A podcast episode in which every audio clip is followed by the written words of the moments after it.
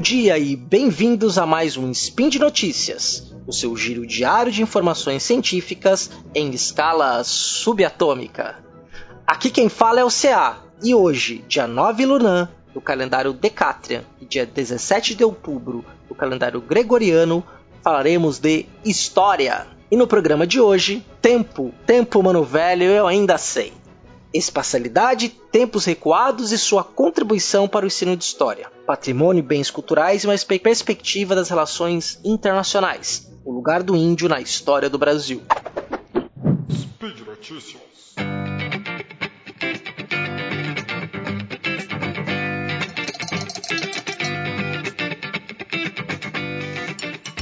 Pois bem, gente, a primeira notícia vem da publicação de um texto intitulado as temporalidades recuadas e sua contribuição para a aprendizagem histórica, o espaço como fonte para a história antiga e medieval, de autoria da medievalista Cláudia Regina Bovo e do antiquista especializado em Império Romano Alex Degan. Cláudia Bovo e Alex Degan são professores da Universidade Federal do Triângulo Mineiro e publicaram esse artigo no dossiê sobre o uso de documentos em sala de aula no ensino de história, na revista História Hoje, que é uma publicação voltada à educação da Associação Nacional de História, a AMPU. Pois bem, esse texto eh, da Cláudia Bove e do Alex Degan vai tentar pensar o tempo recuado, no caso que está longe de nós, história antiga e medieval, e utilização de documentos para o ensino dessa história a partir de uma nova perspectiva. Eles partem do pressuposto de que o ensino de história e a educação histórica na escola ela é desperta pouco interesse porque a história é apresentada como algo pronto e acabado, como apresentador da verdade transmitida pelo professor, para o aluno que não sabe nada. Mas é justamente o contrário que o ensino de história deveria ser, e é isso que eles estão defendendo no artigo, de que deve-se mostrar ao aluno como a história é pensada e escrita a partir do uso de documentos. E ao fazer isso, a gente vai transformar o aluno num narrador ativo, não em sujeito passivo. Então ele também vai se ver como alguém que é capaz de escrever história, produzir história. O artigo é dividido em três partes: uma reflexão sobre o ensino de história, basicamente o que eu falei aqui agora, uma parte sobre a história antiga numa perspectiva do mar Mediterrâneo e o uso de documento para ensino de história medieval a partir de uma interpretação de textos daquela época. Então, resumidamente, para não se estender muito aqui, no que refere ao ensino da história antiga e da história medieval, com a noção de tempo recuado, eles vão mostrar que não é, não se trata de pensar a história antiga como um berço do Ocidente ou como a, o início da história do mundo, mas sim mostrar uma história antiga e medieval que é extremamente diferente dos nossos dias de hoje.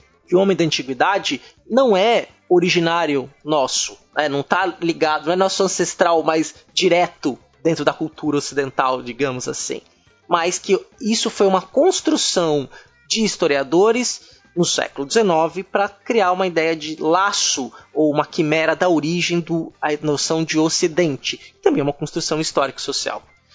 Na parte da antiguidade vai mostrar, por exemplo, a importância do mar Mediterrâneo na ligação entre as cidades e na formação de uma cultura que girava em torno daquele mar. A geografia tendo papel importante na história, mas não a geografia assim como o espaço, simplesmente, mas a geografia que vai demarcar as temporalidades das ações humanas. E isso é interessante. À medida em que Cláudia e o Alex Degan colocam essa perspectiva, abre um leque muito grande para a gente olhar para aquela Grécia e Roma e ver que estavam inseridos numa cultura ainda maior, que dá mais importância e mais brilho, tanto para a Grécia e para Roma, mas também para tudo que cercava o norte da África, o Oriente Próximo. Do ponto de vista da história medieval, eles vão analisar a carta do prior de Ravenna, chamado Pedro Damião, que vai dar uma nova noção sobre a questão da ligação da igreja enquanto um espaço físico com a ligação com o divino. Né? Ela ali como uma intermediária, porque a noção de espaço para o homem da, da, medieval era completamente diferente da nossa. O homem não se guiava pelo, pelo mapa, por exemplo. O mapa não era de acesso a todos. O espaço era o tempo que se percorrido entre dois lugares, mas sem muita exatidão para o homem comum medievo. A noção de espaço é muito diferente da nossa. Daí trabalhar com documentos, mostrar, por exemplo, como aquele homem enxergava o espaço. Como assim? O espaço não é a mesma coisa que para nós. Até a palavra espaço era de muita raridade nos documentos. E olha que interessante. E a criação do espaço, ou seja, o que a gente considera espaço hoje, estava muito ligado a Deus. E Deus estava fora do espaço e fora do tempo. E por isso, uma noção do medievo como alguém diferente. Ou seja, nesse artigo eles estão propondo trabalhar com documentos uma noção que vai transformar o homem e a mulher que viveram na antiguidade e na, no medievo como alguém diferente de nós, que pensa como diferente. A história como lugar das possibilidades e do outro, e de olhar para esse outro que também é olhar para nós mesmos, porque é nas diferenças que nós nos reconhecemos.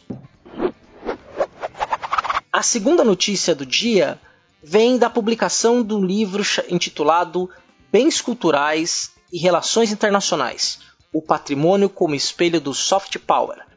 Livro organizado pelo professor Dr. Rodrigo Cristofoletti, que é professor do Departamento de História da Universidade Federal de Juiz de Fora. Esse livro é interessante porque ele vai tratar para o historiador de um tema que nos é muito caro, que é o patrimônio histórico e os bens culturais, de uma perspectiva internacional.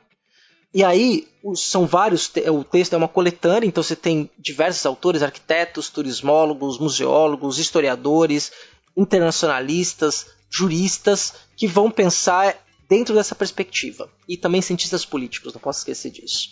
Dessa perspectiva da, de como é que os bens culturais e o patrimônio histórico eles são utilizados dentro das relações internacionais numa perspectiva de soft power, ou poder brando eu já vou explicar rapidinho. Mas é interessante que o papel dos bens culturais são vistos em três dimensões: das relações internacionais entre estados no cenário político internacional, como elementos representativos da diversidade dos direitos humanos e da internacionalização dos espaços urbanos e sua eventual conexão cosmopolita com os elementos civilizacionais. Né? Essas três dimensões vão pautar as discussões do livro, né?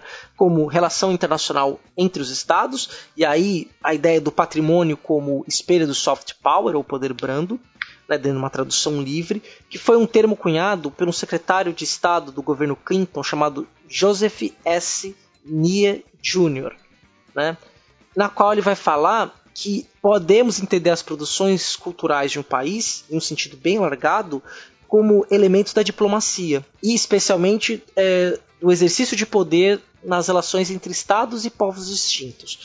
O cinema, por exemplo, seria muito claro de uma relação de soft power, né? essa penetração do, da cultura norte-americana, do cinema norte-americano internacionalmente, levando valores, ideais norte-americanos é, para o mundo todo a partir do seu cinema. Né? Então, é, seria a soft power para o Nier Jr. seria uma alternativa ou um caminho simultâneo e complementar aos mecanismos tradicionais né, de política ou o hard power, vamos colocar assim, né?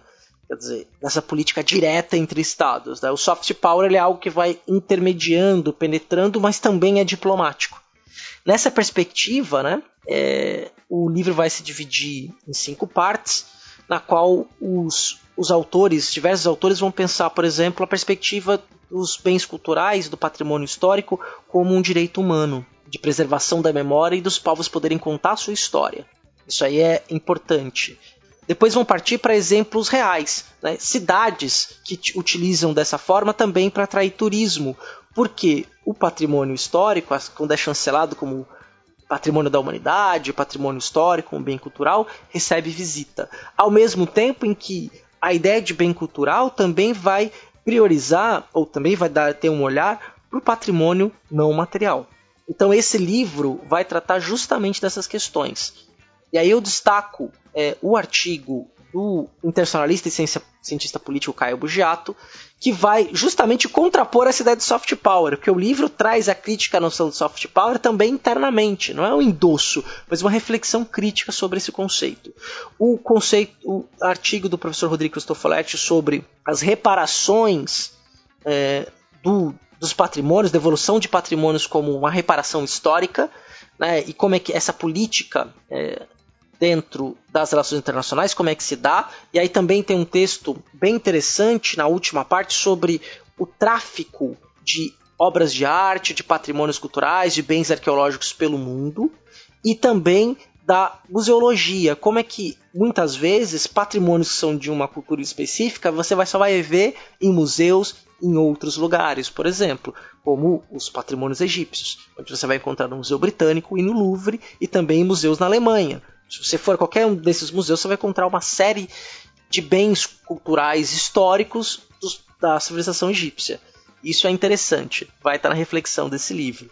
Né? Como se tratam de muitos autores, é mais um convite à leitura, assim como a nossa terceira notícia. A terceira notícia parte do dossiê intitulado O Protagonismo Indígena na História, que saiu na Revista Brasileira de História número 75. Acabou de sair, tá fresquinho. E aí, o interessante desse dossiê é que os historiadores brasileiros vão se voltar para o indígena, para as populações indígenas, dando uma nova perspectiva de sua participação na história do Brasil. Então você tem é, 10 artigos que vão pensar é, desde a, como é que os, os, indígenas são retratados na historiografia, tanto a historiografia do século XIX como a historiografia contemporânea. Que índio é esse? Que índio é esse que chega a nós, que é contado na história? Porque na educação escolar, o indígena é apresentado em um momento, no encontro com os portugueses, e depois na literatura romântica do século XIX. Esse indígena some do ensino de história. Some, inclusive, das nossas sociedades. Quem vive em grandes centros urbanos tem pouco, no sul, sudeste, tem pouco contato com as populações indígenas, diferentemente do norte do país. Mas, e esse indígena na história? Esse indígena na história some, desaparece. Então, justamente esse dossiê vem trazer estudos que vão mostrar uma história do indígena pré-colombiano e também ao longo desse processo, como por exemplo o artigo do Jaime Rodrigues, que vai ser sobre a questão da mandioca, de como as tecnologias de cultivo e o conhecimento sobre esta raiz contribuíram para a disseminação deste produto alimentício pelo mundo português, pela África. A mandioca, para vocês terem uma noção, é base alimentar também de vários povos africanos, de várias culturas africanas, porque foi levada pelos portugueses e comercializada na África e rapidamente aclimatada e utilizada como produto alimentício. Isso tem uma história importante. Vai falar de uma dinâmica colonial na qual o indígena sempre esteve na frente. Né? Então é bem interessante, da perspectiva também de como os índios guaranis vão falar do seu autogoverno é, pensando nisso. Né? Em tempos em que os indígenas sofrem cada vez mais ataques, suas reservas querem ser é, diminuídas para a exploração de minérios ou finalizadas dentro do discurso político brasileiro, é importante a gente olhar para este outro já estava aqui, que também pertence à sociedade, mas é pouco visível, tendo essa perspectiva histórica. Só para explicar para vocês, um dossiê é uma organização de vários artigos especializados produzidos por historiadores dentro das chamadas revistas acadêmicas, como é o caso da Revista Brasileira de História, que é uma das principais publicações na área de história no Brasil, e trouxe esse dossiê.